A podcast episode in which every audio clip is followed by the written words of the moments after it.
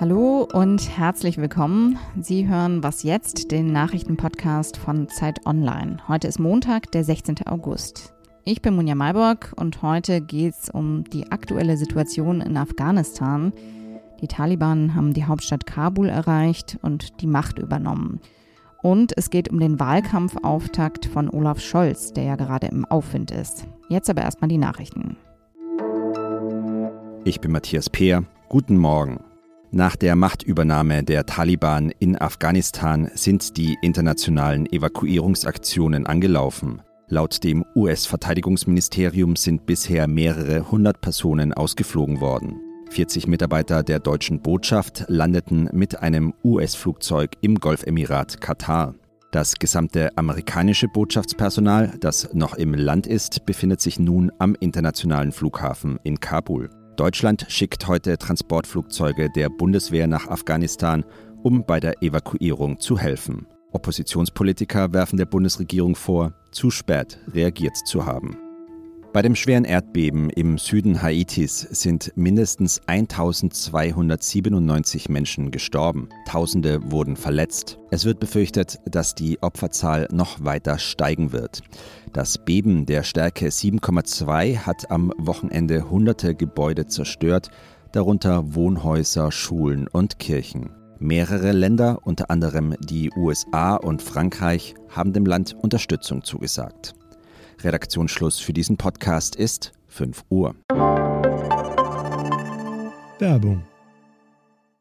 Wie geht es weiter mit der Europäischen Union? Präsidentschaftswahlen in den USA, EU-Parlamentswahlen, geopolitische Krisen und wirtschaftliche Schwierigkeiten. Wir suchen Lösungen für diese Herausforderungen. Am 19. und 20. März auf der digitalen Europakonferenz von Handelsblatt, Die Zeit, Tagesspiegel und Wirtschaftswoche. Über die Zukunft Europas sprechen wir mit Bundeskanzler Olaf Scholz, Wirtschaftsminister Robert Habeck und vielen mehr. Kostenlose Anmeldung unter europe20xx.de.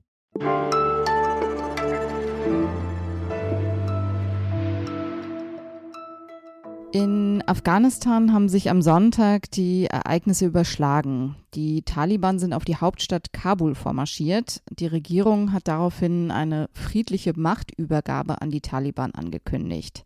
Der Präsident Ashraf Ghani ist außer Landes geflohen, lokalen Medienberichten zufolge nach Tadschikistan. Am späten Abend dann haben die Taliban offenbar den Präsidentenpalast besetzt und die Machtübernahme verkündet. Über diese Lage spreche ich mit dem Reporter Wolfgang Bauer. Er war in den letzten Jahrzehnten immer wieder in Afghanistan unterwegs. Grüß dich, Wolfgang. Hallo, Monja. Die Lage war ja am Sonntag über Stunden hinweg ziemlich unübersichtlich. Ähm, inzwischen scheint klar zu sein, die Taliban haben die Kontrolle in Kabul übernommen. Und was auch klar ist, dass die Regierungstruppen ihnen nicht wirklich was entgegengesetzt haben, anders als das ja viele Beobachter erwartet hatten. Wie konnte das denn passieren? Ja, das fragen wir uns alle und ich persönlich ringe da immer noch um, um Worte, weil dieser Staat, diese Islamische Republik Afghanistan äh, sich offenbar einfach in Luft aufgelöst hat. Diese äh, angeblich Hunderttausenden von uniformierten Bewaffneten sind einfach verschwunden, haben die Uniform ausgezogen, sind in ihre Familien zurückgegangen. Offenbar ist dieser Staat von noch viel weniger zusammengehalten worden, noch äh, von viel weniger Identität, Loyalität, äh, gemeinsamen Werten ähm, als wir das alle bisher sowieso schon angenommen hatten. Alle großen Städte sind äh, mehr oder minder kampflos den Taliban überlassen worden. Und also fast alle Beobachter hatten angenommen, dass es zu heftigen Kämpfen um Kabul kommen wird. Nun sind die Taliban in Kabul.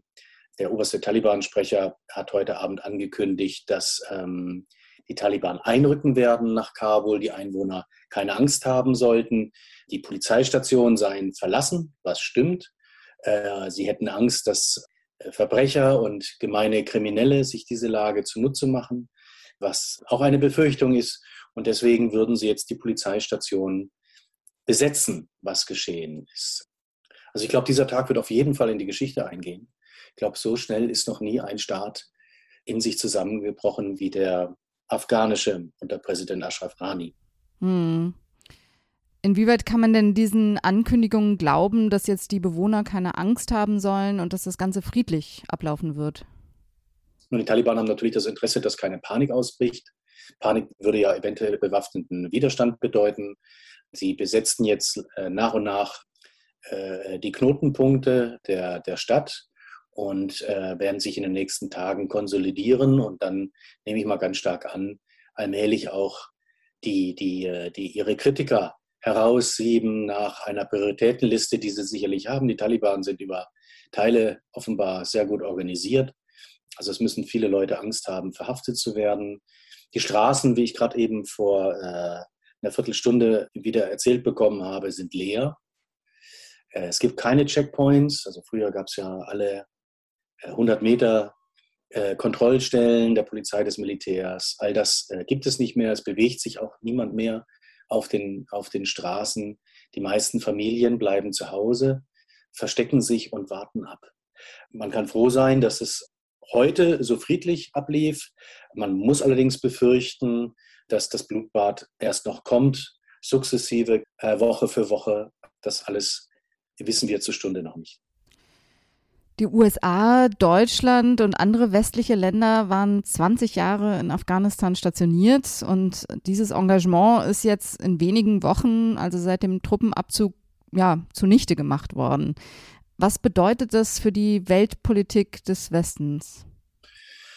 Ich glaube, das wird eine historische Zäsur, deren Konsequenzen wir noch nicht überschauen können.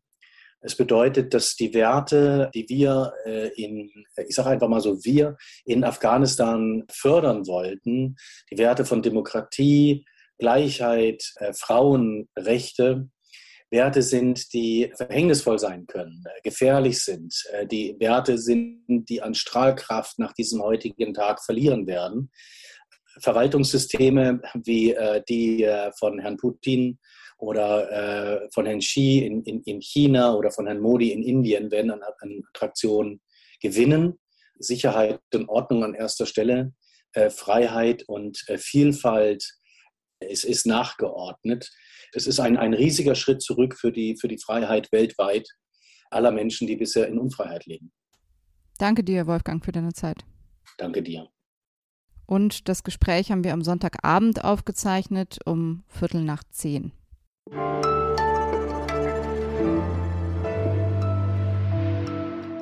Und sonst so? Ich saß am Wochenende abends draußen auf dem Balkon einer Freundin und hörte Grillen zirpen.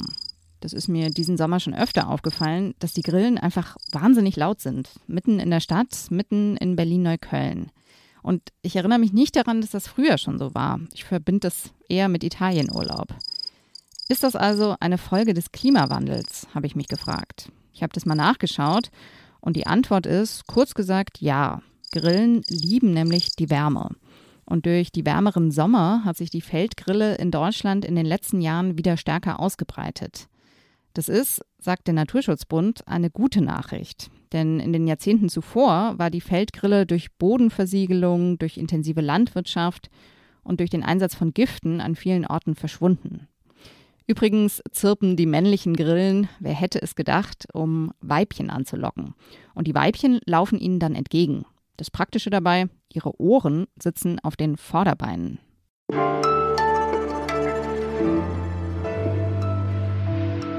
Wir können die Zukunft gestalten. Wir müssen uns vor ihr nicht fürchten. Und wir Sozialdemokratinnen und Sozialdemokraten haben dafür einen guten Plan. Sechs Wochen sind es noch bis zur Bundestagswahl und gerade wird es ja nochmal richtig spannend. Die SPD legt in den letzten Umfragen drei Prozentpunkte zu. Sie liegt jetzt bei 19 Prozent, etwa gleich auf mit den Grünen. Und Olaf Scholz ist der beliebteste Kanzlerkandidat. 59 Prozent der Deutschen trauen ihm laut ZDF-Politbarometer den Kanzlerjob zu. Bei Armin Laschet werden es immer weniger, es sind nur 28 Prozent und bei Annalena Baerbock 23 Prozent.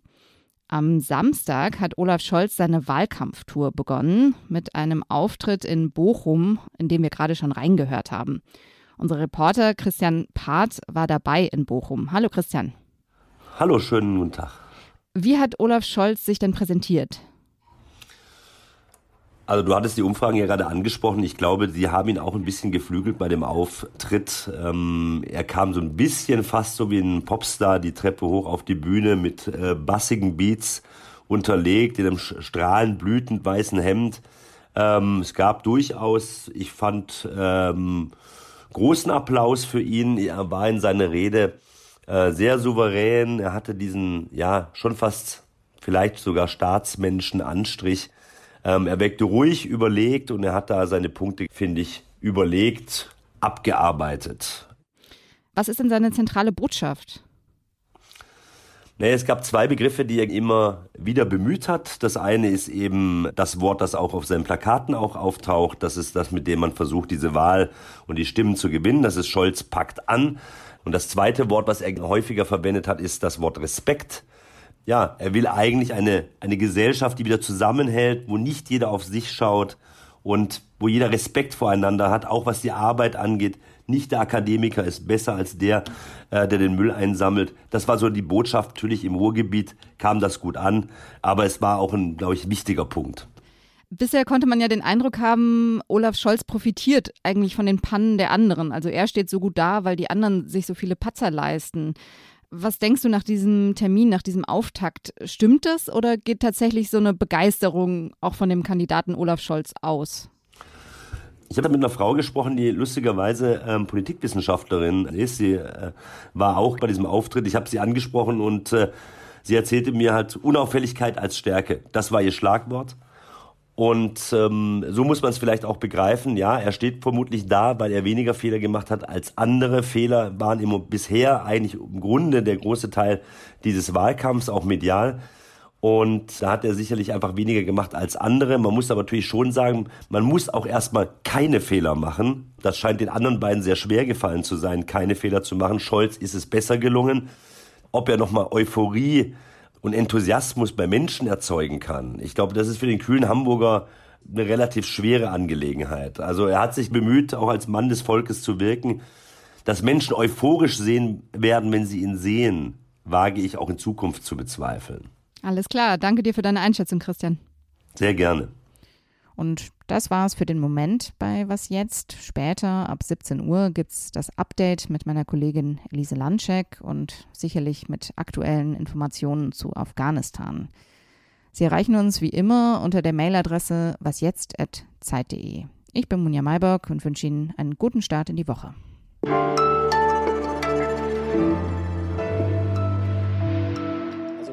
Meisten Afghanen, mit denen ich heute geredet habe, die natürlich überwiegend auf der Seite der Gegner der Taliban sind, äh, sind so verwirrt wie wir selber. Und ähm, man muss wirklich die nächsten Tage abwarten, wie sich die Situation konsolidiert.